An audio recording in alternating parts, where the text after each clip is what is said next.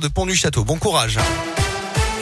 Colin Cotte est à mes côtés. Bonjour Colin. Bonjour Alexis, bonjour à tous. Dans un instant, on écoute Kong. Nous on retrouve également le journal des bonnes nouvelles, la météo et votre actu 100% local. C'est le journal de ce 8 octobre au matin. Et à la une de ce vendredi, pas de répit pour les usagers du Clermont-Paris. On vous en parle très souvent sur Radio Scoop. Cette ligne intercité est marquée par de nombreux retards et annulations depuis des années. L'amélioration est prévue pour 2025 avec de nouvelles rames de train et des travaux sur les voies. Mais dans l'immédiat, la ligne est catastrophique selon les mots du maire de Vichy, Frédéric Alighiera. Récemment élu vice-président de la région Auvergne-Rhône-Alpes en charge des transports, il veut faire la différence entre les désagréments liés aux travaux nécessaires pour cette ligne et ceux qui sont uniquement dus à la SNCF. On l'écoute. La SNCF a lancé de vastes programmes d'équipement et de modernisation de, de, la ligne. Ça se fait euh, non pas en quelques semaines, mais ça se fait en nombreuses années. L'achat du nouveau matériel, parce que c'est aussi souvent un problème de matériel qui tombe en panne, est enclenché, le matériel est en cours de fabrication. Donc les choses sont enclenchées. Le problème, c'est qu'on est dans une fenêtre de tir aujourd'hui où c'est désastreux et que, au-delà de l'aspect matériel et équipement, bah, parfois on a le sentiment que la SNCF euh, considère un peu euh, en marge cette ligne et on l'a vu il y a quelques jours avec des vrais problèmes d'organisation qui ne sont absolument pas liés au matériel.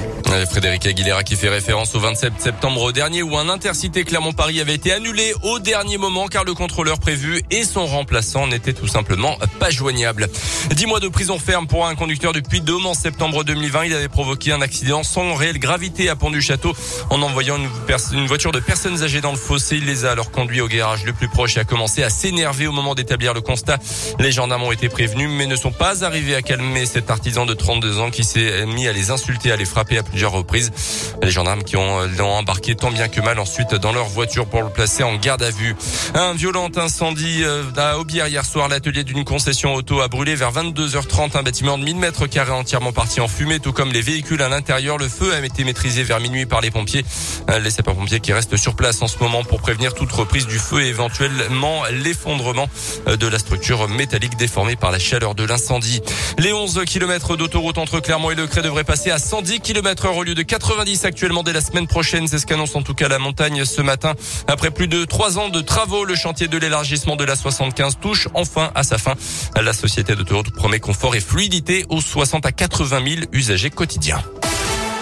Dans l'actu également, le statu quo concernant l'allocation adulte handicapé. On en parlait hier. Une proposition de loi euh, portée par le député Damien Abad, député de l'Ain, était en discussion hier à l'Assemblée nationale. Euh, soutenu par l'opposition de droite comme de gauche, le texte visait à ne plus lier le montant de l'allocation au niveau de revenus du conjoint. Un texte finalement rejeté par la majorité présidentielle. Une nouvelle mesure face au chômage de masse. Le ministre du Travail a annoncé une prime de 1000 euros pour les demandeurs d'emploi de longue durée qui accepteraient de se former en entreprise sur les métiers en La moitié de la prime sera versée au début de la formation. Et à deux jours du match contre le Stade français en top 14, on en sait un petit peu plus sur l'état de forme de l'ASM victime de coups à la tête contre le Stade toulousain. Vamaina euh, sera absent tout comme Morgan Para, Paul Gédrasiak et Thomas Lavanini euh, devraient bien être sur la feuille de match. La rencontre entre, euh, entre le Stade français et Clermont, ça sera dimanche. Et puis en foot, un match complètement fou hier entre la France et la Belgique. C'était la demi-finale de la Ligue des Nations. Victoire des Bleus, 3 buts à 2. Les Bleus qui étaient menés 2-0 à la mi-temps et ont égalisé en seconde période grâce à Mbappé et Benzema. Théo Hernandez a scellé la victoire des Français. La France qui jouera contre l'Espagne dimanche soir en finale.